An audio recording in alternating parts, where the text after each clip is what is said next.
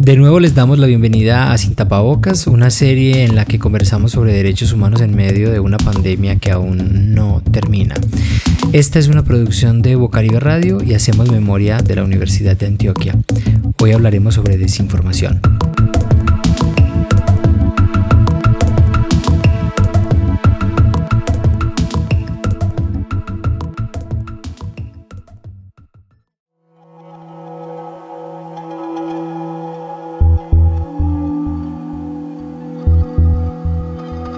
Amayahya tasakanya tanelia Lismari Machado Wayu Urian ya he walu tuma chehe walu he tuma Nazar Munaka Win Pejewa. Saludos a todos, mi nombre es Lismari Machado del Iruku Uriana. Eh, mi territorio ancestral es Nazare del departamento de La Guajira hago parte de, la red de comunicaciones del pueblo guayú. Eh, nacieron pues dos campañas el año pasado desde la red de comunicaciones, eh, desde esta necesidad de informar a nuestras comunidades, de socializar, para sobre todo qué es el, qué es el virus, cómo se transmite, eh, poder hacerlo en idioma guayunaiki y en español para que esta información o este mensaje llegaran a las comunidades. Una de las fuentes de comunicación que más llegó a las comunidades fue la radio. Entonces nosotros en el marco de esta campaña Guayú Quédate en Casa que hicimos en conjunto con Internio y la Universidad del Rosario fue, digamos que una de las primeras campañas que hicimos. Eh, hicimos podcast, realizamos eh, programas eh, audiovisuales, un informativo escrito, que, escrito también que sacábamos mensual. Si bien era un poco difícil que llegara esta información a las comunidades, nosotros utilizamos como herramienta principal la radio y como segundo pues las redes sociales, el Facebook, los grupos de WhatsApp de los docentes, de padres y representantes, de líderes. Creamos un grupo eh, que se llama La Guajira se protege, precisamente también desde esta necesidad o este mm, desierto informativo, como lo hemos llamado nosotros también.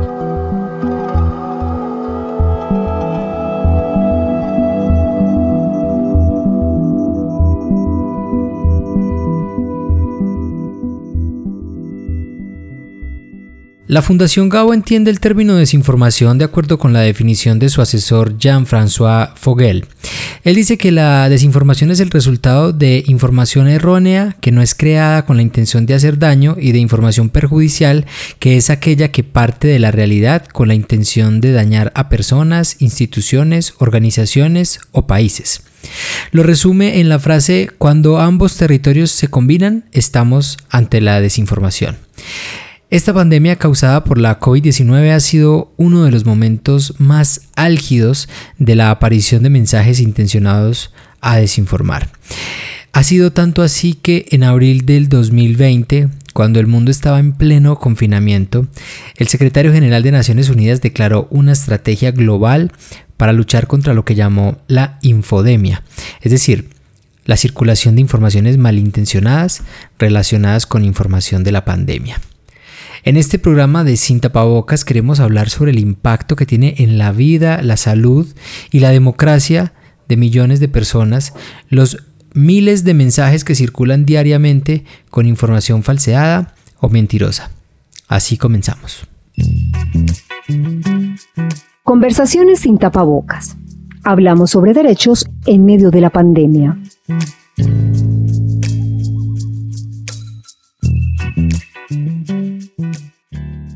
Para este programa de Sin Tapabocas en el que estamos hablando sobre desinformación, hemos invitado al periodista Jesús Vargas Villena.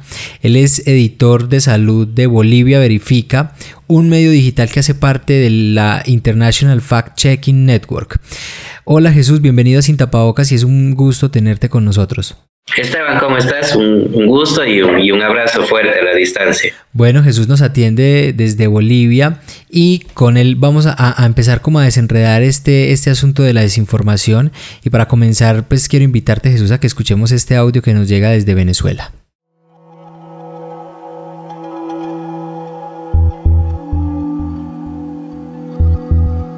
Mi nombre es María Fernanda Rodríguez, soy periodista, laboro en la ciudad de Mérida, Venezuela, como corresponsal del medio digital El Pitazo, también como analista del Observatorio Venezolano de Fake News en Venezuela el fenómeno de la desinformación es mucho más antiguo que la pandemia por COVID-19, pero por supuesto que durante este tiempo ha crecido la desinformación y una de las causas principales ha sido la falta de información oficial sobre la pandemia. Entonces em, ha habido, digamos, toda una... Eh, un, fenómeno de la desinformación por etapas, le llamaría yo. Al comienzo de la pandemia, los principales bulos que circularon en Venezuela fueron sobre cómo se podía infectar a alguien de COVID. Luego, por supuesto, vino eh, toda una ola de fake news o, de bulos en torno a las cifras de fallecidos, porque en Venezuela estos números que, que los da, por supuesto, el gobierno nacional, no, no se corresponden con la realidad. Y luego con la vacunación lo mismo, porque ha habido un manejo de la vacunación bastante, digamos, político. El, el gobierno comenzó a vacunar solo a quienes estaban en un mecanismo llamado sistema patria. Entonces la gente no sabía muy bien cuándo le podía corresponder su vacuna eh, y todo eso generó, por supuesto, una serie de, de mm, contenidos falseados que eh, lejos de calmar a la población sobre la, la vacuna, lo que hizo fue eh, exasperarla.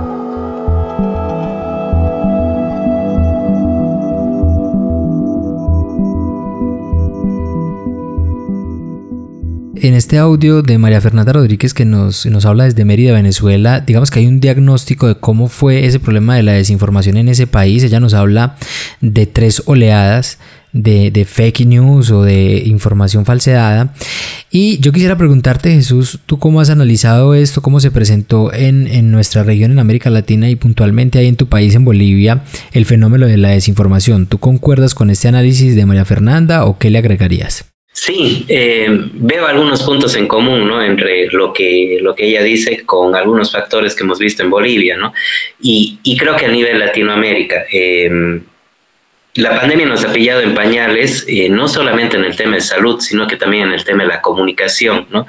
Y eso es algo que venían fallando los gobiernos, no solamente en esta área, sino en diferentes temáticas de no saber informar las políticas públicas. En Bolivia en específico se tuvo el mismo problema, ¿no? Eh, de que la desinformación tomó más, este, más fuerza justamente por la falta de, una, de canales informativos de los propios gobiernos. ¿no? Aparte que tanto Venezuela como Bolivia, ahí también hay otra relación, vivieron crisis políticas muy fuertes. Bolivia venía de vivir la crisis del 2019 y en este tipo de crisis la desinformación es también mucho más grande.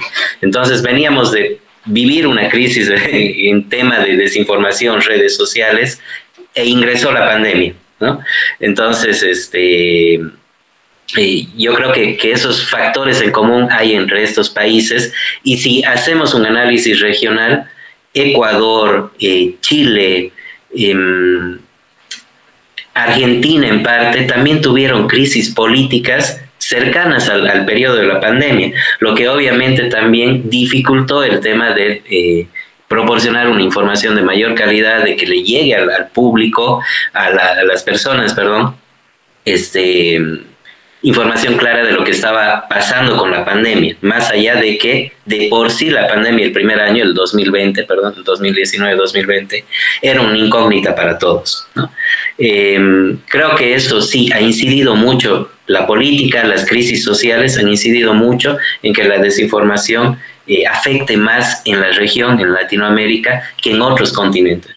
Sí, y justamente también en, Colombia, digamos que la, la, pandemia nos pilla en un momento de elevados protestas sociales en casi que todo el país. Vamos a escuchar ahora a un testimonio que nos llega desde, desde Brasil y que nos pone a pensar en, en las comunidades indígenas y en cómo se enfrentaron a este problema. Escuchemos.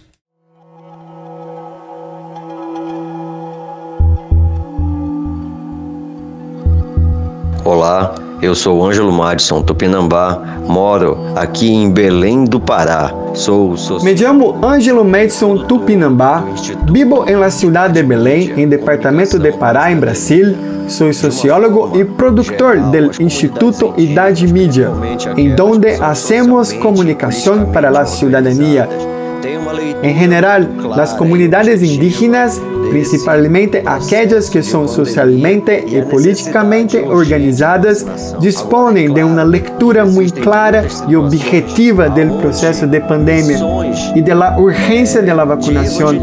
Ahora, es claro que existen muchas situaciones en las cuales misiones evangelizadoras acaban interfiriendo de una forma significativa dentro de la organización indígena com práticas religiosas criticables, acabam difundindo uma série de desinformação por ideologia religiosas, impedindo ou interrompendo o processo de vacunação.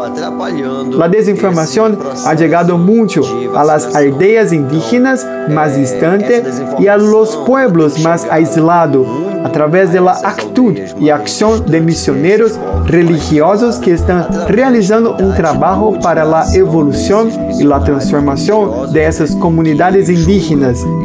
Esos misioneros están actuando directamente para la destrucción de las costumbres, de los conceptos y de sus propias prácticas. Incluso ellos están impactando en la organización social y política que ayudan a contener la desinformación Y aclaro, jamás nosotros negaríamos la necesidad de la vacuna. Esta es necesaria e importante para contener la pandemia. A vacina, que é necessária e importante para conter a pandemia.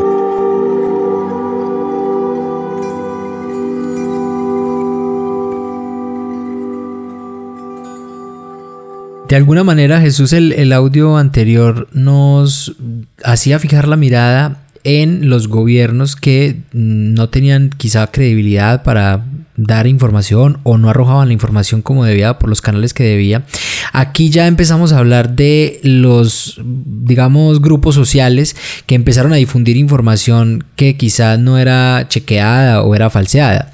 Eh, digamos que ese fue un problema, como lo decía Angelo Matson desde Brasil, que un problema que afectó fundamentalmente a comunidades indígenas y que eh, tuvo como gran motor las redes sociales virtuales como Facebook, WhatsApp, Instagram, Twitter y otras que han sido fundamentales para la, propagación de estos discursos de los que nos hablaba Angelo.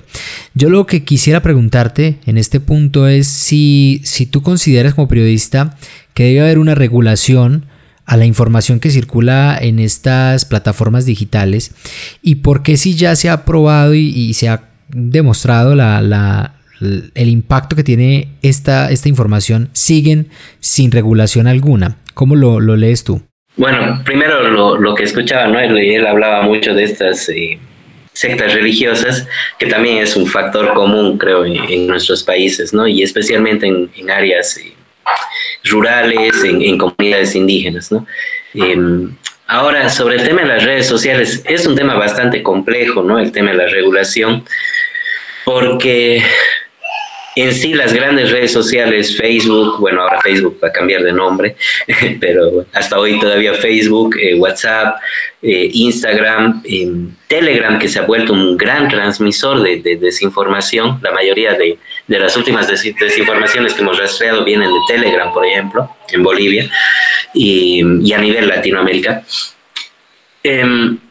Tienen sus sedes eh, en otros países, ¿no? Ese es un primer problema, ¿no? Tienen sus, y, se basan en, en, la jurisdicción de los países donde tienen sus sedes oficiales. Eh, otro problema es que cuando los gobiernos intentan hacer esta regulación, ¿no? Porque incluso hay casos de estafas y demás eh, en las redes sociales que se que, que incrementa, que se multiplicaron en la época de la pandemia. Eh, cuando se entra esta regulación, eh, entran otros temas en debate, ¿no? Como el tema de la libertad de expresión. Entonces, eh, ahí se, arma un debate muy complejo y, y hay esa desconfianza de, la gente, si bien la gente reconoce que la desinformación se transmite por estos canales, al mismo tiempo las, las personas tienen miedo que esa regulación les termine también tapando la voz, ¿no? Porque quienes están a cargo de esa regulación eh, son los gobiernos que tienen mucha incidencia política, ¿no? Política en el sentido de, del partido, del frente que está eh, eh, al, al, mando. Entonces, yo creo que ese es uno de los problemas, uno de los factores que está frenando esa regulación en varios de nuestros países. Y como, como decíamos en la anterior pregunta, el tema político, el tema del conflicto, del tema social, del conflicto social, está muy vigente y eso hace que tengamos países que estén este, muy, muy conflictuados, ¿no? Y la desconfianza es mucho mayor, ¿no? Tanto en Colombia, Ecuador, Perú también, me olvidaba que ha tenido eh, entre 2020 y 2021, eh, un año muy, eh, una gestión muy complicada con varios presidentes de por medio. Entonces, este, eso hace que haya un, un alto nivel de desconfianza. Gracias Jesús, vamos a una pequeña pausa y ya continuamos con esta conversación. Escucha sin tapabocas a través de www.hacemosmemoria.org y www.bocaribe.net, así como en Anchor, Spotify y las demás plataformas de podcast.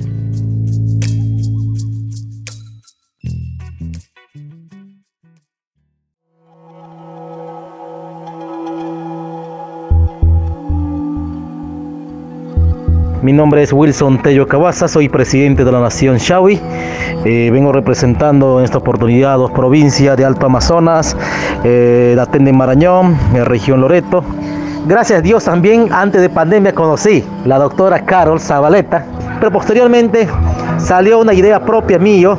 No, yo le he contado de que mi preocupación de que cómo es posible que los hermanos, mis paisanos, mis hermanos de la nación Xavi no quieren recibir vacuna no es justo y no hay cómo transmitirla, principalmente porque en mis, en mis comunidades, que, que somos eh, 373 comunidades, ¿no? que abarcan la nación Xavi, no son, pocas, no, no son pocas comunidades, pero carecemos la tecnología, en este caso señal de internet, que no se puede ni llamar porque no hay cobertura por allá, no hay ni qué, ni qué tipo de operadores, ¿no? En este caso móviles. Y no hay ni radiofonía, no hay este, mucho menos ATL la gente lo que único utilizan por ahí por la zona eh, y es este radio Sony, es pequeño radio que tiene eh, de dos bandas por medio de esa, de, esa radio y para que puedan enterarse qué es lo que sucede en la ciudad, no en otras partes. Entonces, única fuente de llegar era la idea que nació propiamente de gobierno territorial, era proponer la doctora Zabaleta que nos ayude, consiguiera un presupuesto para contratar por despacio 30 días, sería mejor, si sería mucho mejor, sería más tiempo, ¿no? Pero con lo profesional propio de la zona, para que, para que en intermedio de esta emisora, pues el hermano profesional netamente Xavi, ¿no? Que conduzca este programa y, y que, que, informe netamente qué cosa es COVID, ¿no? Que inculque un poco el tema de vacuna, ¿no? ¿Cuáles, cuáles, cuáles son los, este, ¿no? Los potencialidades de esa vacuna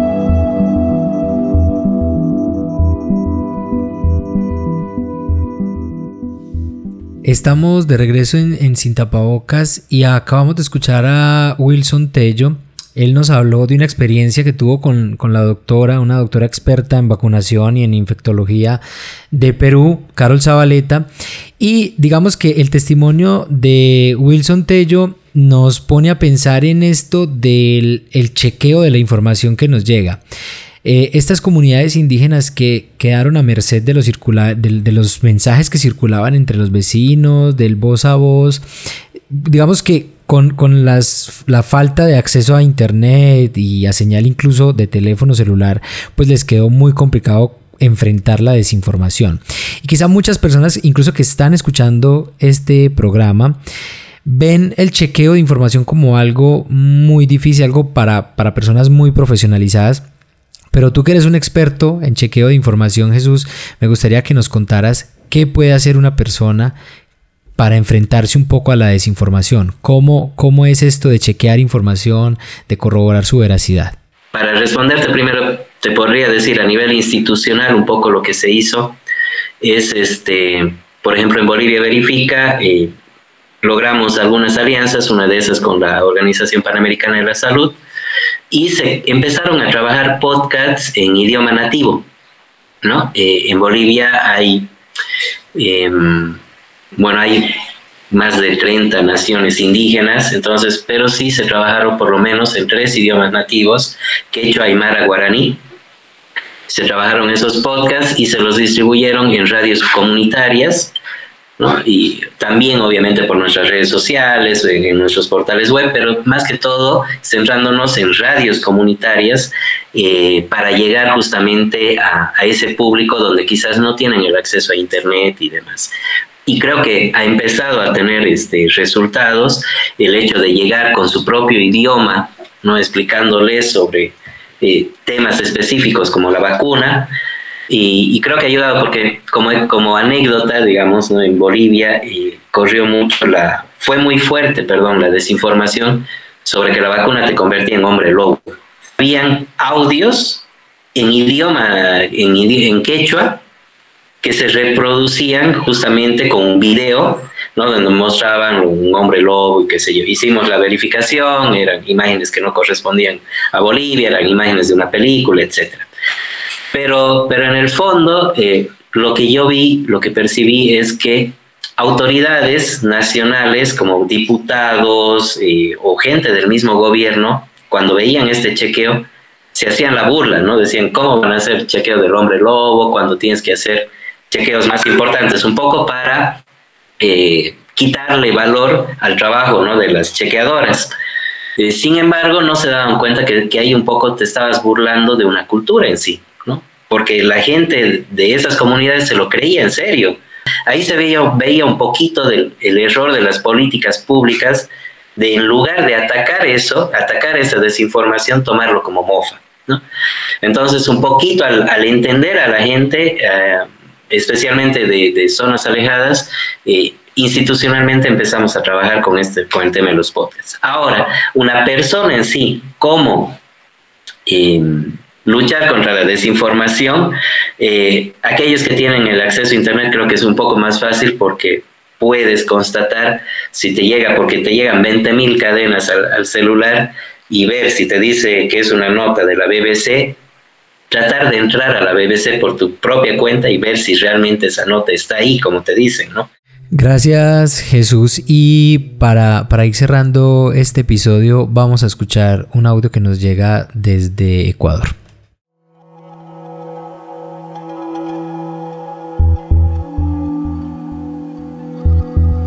Soy Fabián Escudero de Ecuador, vivo en la provincia de Sucumbíos en el cantón Lago Agrio y al momento soy director de Radio Humandi 99.7 que opera en esta provincia. Las experiencias eh, eh, son muchas eh, por el hecho de conocer a, personas de la nacionalidad Aicofán, conocer a las personas de nacionalidad quichua. Tuve una llamada de un amigo que en su momento me decía que es verdad que ya hay la medicina, es verdad que te puedes tomar esto y ya te curas si te da el COVID. Para lo cual nosotros que, que estábamos en, el tema de, información, primero decirles que era una pandemia. Segundo, que eh, esta, esta, esta enfermedad o esta pandemia no tiene cura todavía. Entonces ninguna medicina que al momento o que ellos fueran a ingerir les va a, curar ni tampoco va a ser algo que, no se vayan a contagiar. Lo que conversábamos con ellos, por ejemplo, es de pronto nosotros estaremos informando todo lo que nos, eh, nos hayamos enterado, pero siempre que sea de fuentes oficiales, de fuentes fidedignas. Era tan difícil y tan difícil porque él nos preguntaba, bueno, ¿y cuáles son las fuentes fidedignas? ¿Cuáles son las fuentes oficiales? Decíamos, tenemos que preguntar directamente de pronto a personas que trabajan dentro de las instituciones, porque ellos eh, igual nos decían, pero las estadísticas del gobierno nos dicen que no son las reales.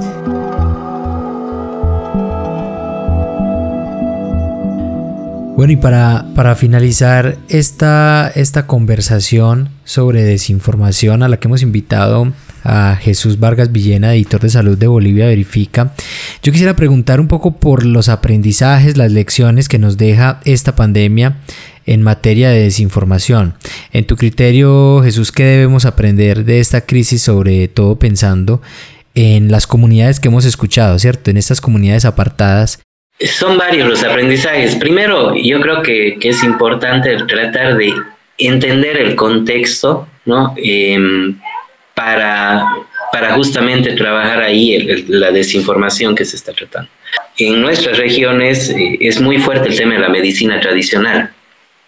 Entonces, este, vos como periodista que vayas a decirle, no, esto no es así, está mal, o te hagas la burla, digamos, de, del tratamiento que realizan en, ciertas comunidades, o incluso tu propia tía, tu propia abuela, digamos, ¿no? Que cuando, vea que tienes que meter la cabeza a la olla, el vapor te tiene que llegar, ¿no? Eh, entonces, este, y que vos eh, le digas, no, esto no es así, eh, creo que una de las primeras lecciones es el no confrontar, ¿no? El tratar de entender el por qué la otra persona cree en eso, por qué desconfía en lo otro, y en base a eso, este, empezarle a mostrar de la mejor forma, eh, argumentarle el por qué eh, eh, crees que no está precisamente en el lado correcto, ¿no? Sin, sin quitar crédito a lo que esa persona cree. creo que la gran lección, no solamente para quienes hacen chequeos, sino para, para los comunicadores en general, incluyendo gente que trabaja en, gobiernos municipales, nacionales, em, el tema de, tomarse unos minutos más para hacer un análisis de lo que vamos a publicar. Eh, muchas veces el rigor de la noticia, la coyuntura en sí, y a veces son noticias que son tan fuertes que, que cuesta, ¿no? Es como que eh, cuesta controlarte, ¿no? Nos, eh, nos cuesta mucho decir, pucha, ya, respiro cinco segundos, analizo bien el contenido y lo saco. Eh, nos está costando mucho eso y, yo creo que eso ha, generado una mayor desinformación, incluso por parte de medios consolidados a nivel regional. Quienes generan desinformación cada vez tienen un, nivel más alto de engaño, ¿no? Hay que tener, yo creo, un, mayor poder de análisis, un autocontrol como medios, como periodistas. Creo que otra lección que, nos queda como medios, como comunicadores, es el tema de, de, tratar de mantener la calma, ¿no? Muchas veces eh, la desesperación nos ha llevado a, tomar malas decisiones y también eh, esta, esta época de pandemia eh, nos ha dado una lección grande a medios de comunicación, a periodistas y autoridades, de que algo quizás no hemos estado haciendo muy bien por el alto nivel de desconfianza que, se ha encontrado, ¿no? Y cómo tan fácilmente algunos grupos han logrado este, engañar a las personas justamente por ese nivel de desconfianza, ¿no? Entonces nos ha enseñado a corregir muchas eh, formas o formatos en los que estábamos trabajando. Muchas gracias a Jesús Barcas Villena, periodista, editor de Salud de Bolivia Verifica, eh, que nos acompañó desde Bolivia. Muchas gracias Jesús por estar acá. No, a ustedes un, abrazo hasta Colombia, desde el sur de Bolivia. Estoy, estoy en la ciudad de Tarija en este momento, así que un abrazo grande y ojalá podamos reencontrarnos.